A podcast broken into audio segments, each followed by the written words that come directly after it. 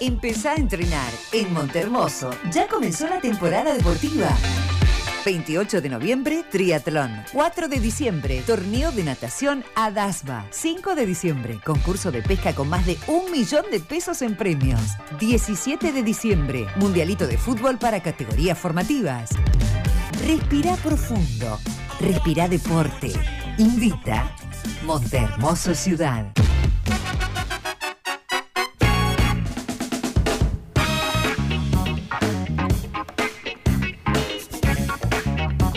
Pasaron 46 minutos de las 11 en el viernes con 28 grados. En este momento le damos la bienvenida al señor Alberto Irch. Bienvenido, buenos días. Hola, hola, hola Manu, ¿cómo andas? Buen día. Buen viernes. Ah, espectacular, qué lindo viernes. Lindo Qué viernes. linda temperatura. Linda temperatura, ya pensando nuevamente se pasa volando. Hace unos días estábamos ahí este, celebrando la llegada del fin de semana y otra vez con el lunes. El lunes fue feriado, ¿no? Ya estoy perdido. El lunes, el lunes Sí, fue feriado, fue el lunes feriado, fue feriado. sí, sí. Este, un poco más corta la, la semana. Para algunos fue feriado, no para todos, pero fue feriado sí. Bien, perfecto, perfecto. Bueno, eh, estamos en viernes y por supuesto las cinco noticias más importantes de la semana están en este segmento que denominamos Café con Coco. Sí, la verdad que, bueno, se va terminando el año y ha sido, como siempre, un gustazo. Obviamente seguimos, por supuesto, pero eh, realmente la gente se ha aprendido mucho ya hoy a la mañana, algunos mensajes que habían caído por algunas noticias. Te cuento, hay una curiosidad, eh, antes de arrancar con las cinco noticias más importantes, Manu. Esta semana tuvimos cantidad, cantidad de, de titulares y no las voy a desarrollar, pero sí los voy a nombrar, que tuvieron mucha interacción en las redes sociales, como la fiesta de Regueira, que fue todo un éxito, eh, la historia que hizo en el fútbol senior la gente de San Germán, que jugó en Córdoba y llegó eh, a las semifinales, eh, el reconocimiento a los municipales, el fútbol femenino eh, que ganó y ta- está teniendo un gran eh, eh, momento el fútbol femenino de Darregueira, bueno, eh, en el club argentino que están jugando un torneo en la liga de, de Pigüé, de Saavedra, así que bueno, nada, son noticias que no vamos a desarrollar, pero sí que han tenido mucha repercusión. Y ahora, si querés, eh, gracias a la gente de Montermoso, que obviamente que hace posible que hagamos este espacio, arrancamos, comenzamos, iniciamos con las cinco noticias más importantes de la semana. Bien, este es el puesto número 5 de la semana. El puesto número 5 lo vamos a dejar para las más ranqueadas de la semana porque el 21 fue el día de la enfermera, el 21 de noviembre, porque bueno, en 1935 se fundó la Federación de Asociaciones de Profesionales Católicas de Enfermería y que se nombró como patrona a la Virgen de los Remedios, cuya festividad es justamente esa fecha. Y nosotros eh, publicamos, por supuesto, el saludo para el Día de las Enfermeras, el reconocimiento para nuestras enfermeras de la Regueira.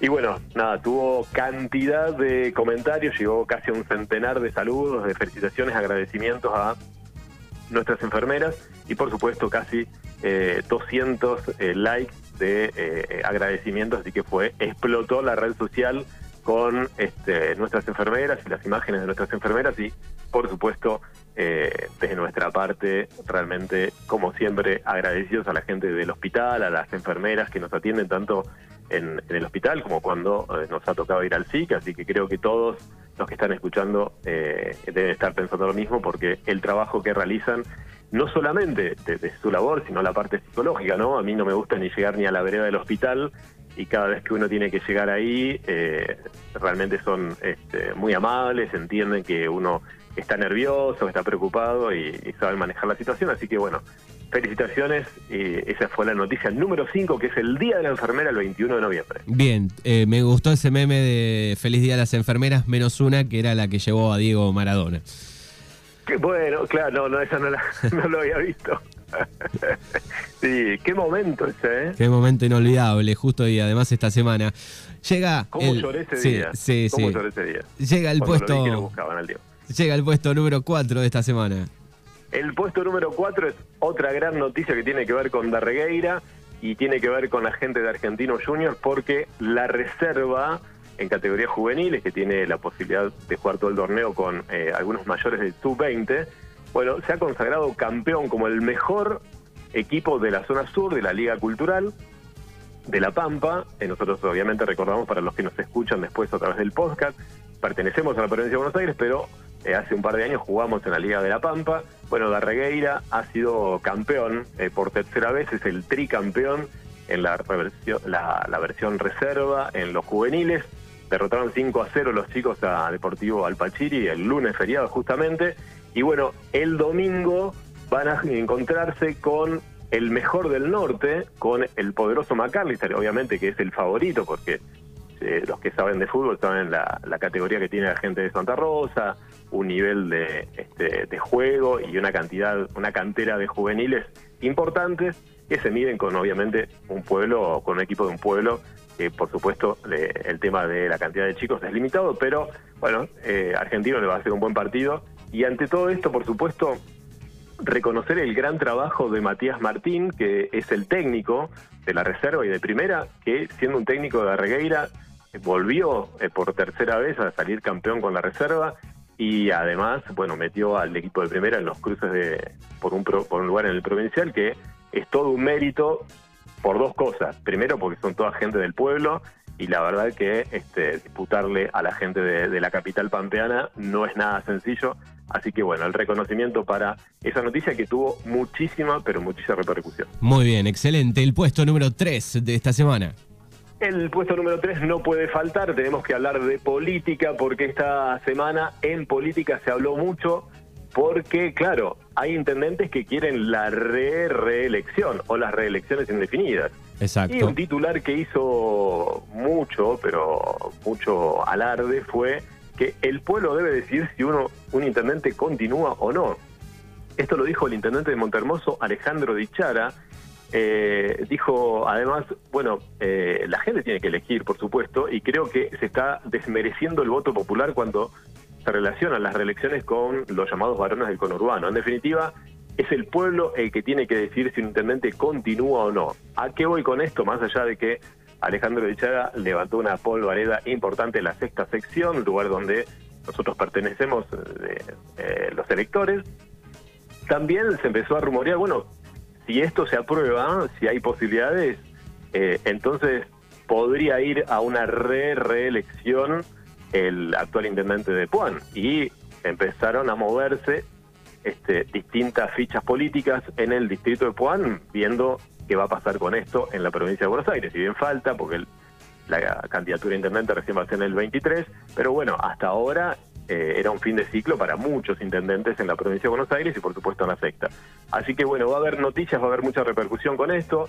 Vamos a ver qué hace Kisilov, porque bueno, una de las cosas que se hablaba es que eh, para que le aprueben el presupuesto a Kisilov, al gobernador de la provincia de Buenos Aires, tenía que poner un límite al tema de las reelecciones de los intendentes. Vamos a ver qué hace el gobernador, pero es una de las grandes noticias de esta semana, más allá del acuerdo con el Fondo Monetario Internacional, que nos va a traer algún que otro dolor de cabeza a los trabajadores, me parece, en los próximos años. Pero eh, son noticias que se van a desarrollar después de las elecciones, como estamos viviendo en este momento. Bien, perfecto. El puesto número dos de esta semana. El puesto número dos también es polémico. ¿Por qué? Porque hubo un allanamiento policial en Puan por estupefacientes y las redes sociales estallaron, ¿no? Eh, algunos decían, bueno, ya tengo un blister de clonazepam por acá. Otros dicen, metan preso eh, a, los que a los que roban. Este pibe por una plantita va a ir cuatro años preso. Bueno, eh, cuatro meses de investigación para secuestrar 4.600 pesos, dos plantines, un blister con pastillas, un celular viejo y roto. Casi que no comprás con la plata esa el, el clonazepam. No sé ni lo que vale, pero bueno, hubo muchas críticas. Agarraron a Pablo Escobar, escribieron otros. Eh, bueno, eh, realmente se le tornó como algo muy risueño eh, todo esto que pasó, pero bueno, vamos a ver qué pasa, ¿no? Esto del allanamiento, de los estupefacientes, y qué va a pasar si va a haber algún cambio en las leyes, porque bueno, realmente que, que haya un allanamiento por drogas por alguien que tiene dos plantas de, marihuana en la casa me parece excesivo, pero bueno, eh, el, el, Código Penal dice eso, ¿no? Exactamente. es, verdad. Así que bueno, fue la noticia número dos, Manu, polémica, porque esto sigue generando polémica desde ya creo que a principio de año del año pasado, ¿no? Que ha habido varios allanamientos en, el distrito de Puerto. Exactamente. Bueno, ahí está el puesto número dos, polémico de esta semana, muy comentado en las redes, y llega el puesto número uno. Y el puesto número uno es para un patriota, me pongo de pie porque se convirtió en ley. ¿Saben por qué se convirtió en ley? Estoy hablando de la ley Tiago. Tiago tiene siete añitos, vive en Comodoro Rivadavia. Y ahora los futboleros también van a llevar el escudo. ¿Por qué? Porque discutió con la maestra. Eh, no sé si estás al tanto, Manu, pero Tiago eh, es un alumno de tercer grado de la escuela 126 del kilómetro 8, allá en el sur de la Argentina.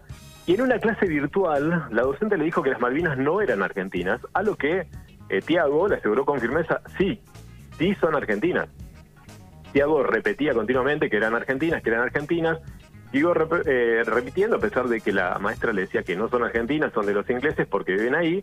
Bueno, el chico le argumentó que no se quedó conforme obviamente con esa respuesta. La madre de, Tiago eh, le mostró la portada con las Islas Malvinas pintadas en celeste y blanco y ella obviamente le dice a los niños que las Islas Malvinas no son argentinas. Tiago se lo retrucó y dijo que sí son argentinas. Yo le dije que sí son argentinas y después me dijo otra vez lo mismo y lo volví a decir que sí eran argentinas. No me dijo nada más. ¿Qué pasó con esto? Bueno, Tiago, eh, con un ejemplo de coraje y obviamente con el valor que tiene conocer su soberanía y el territorio, estamos hablando de alguien que tiene siete años, Tiago, ¿eh? se puso el escudo de las Malvinas en el guardapolvo, diciéndole las Malvinas son argentinas, para muchos vende patria, esto le vendría muy bien, ¿eh? que tienen que tomar otras decisiones. Esta idea, obviamente, como siempre decimos, llegó al legislativo y esto se convirtió en ley y ahora en el sur, ojalá que sea en toda la Argentina, los chicos van a llevar en el guardapolvo un escudo de las Malvinas que son argentinas. Así que, bueno, un patriota, un soberano, un corajudo, con siete años, Tiago, le demostró a la maestra que las Malvinas son argentinas, me, me parece una falta de respeto total que un docente diga que las Malvinas no son argentinas, un, falta de respeto para los argentinos y para los que dieron la vida por, por las, Malvinas. Así que bueno, nada, eh, la tomé como una noticia número uno porque la verdad que se me pone la piel de gallina y no por una cuestión del campeonato de River, eh, sino porque la verdad que uno a veces eh, no, no, deja de sorprenderse con, con los más chiquitos que la tienen mucho más clara que muchísimos adultos que, que realmente niegan todo esto, ¿no? Así que bueno, felicitaciones para Tiago, orgullo argentino. Ojalá que esto se extienda a todo el, país, que todos los chicos y que todos podamos llevar el escudo de las Malvinas en, el pecho. Bien, bien, me, encanta, me encantó esa noticia y que esté sobre todo en el puesto número uno de las más importantes de Darreira Noticias que durante todo el fin de semana en Facebook pueden buscar, leer eh, y estar informados. Albert, querido, te agradecemos, te esperamos el próximo viernes, te esperamos aquí en los estudios. El viernes que viene estoy ahí a las 10 de la mañana, olvídate, hasta la 1, 1 y media nos quedamos ahí. Y felicitaciones por el campeonato de River, jugó de maravilla, ¿eh? así que felicitaciones, Manu. Bueno, muchísimas gracias. Buen fin de semana, querido Álvaro, y hasta la semana que viene. Abrazo grande, me quedo escuchando la hora feliz. Abrazo, chau, chau, gracias.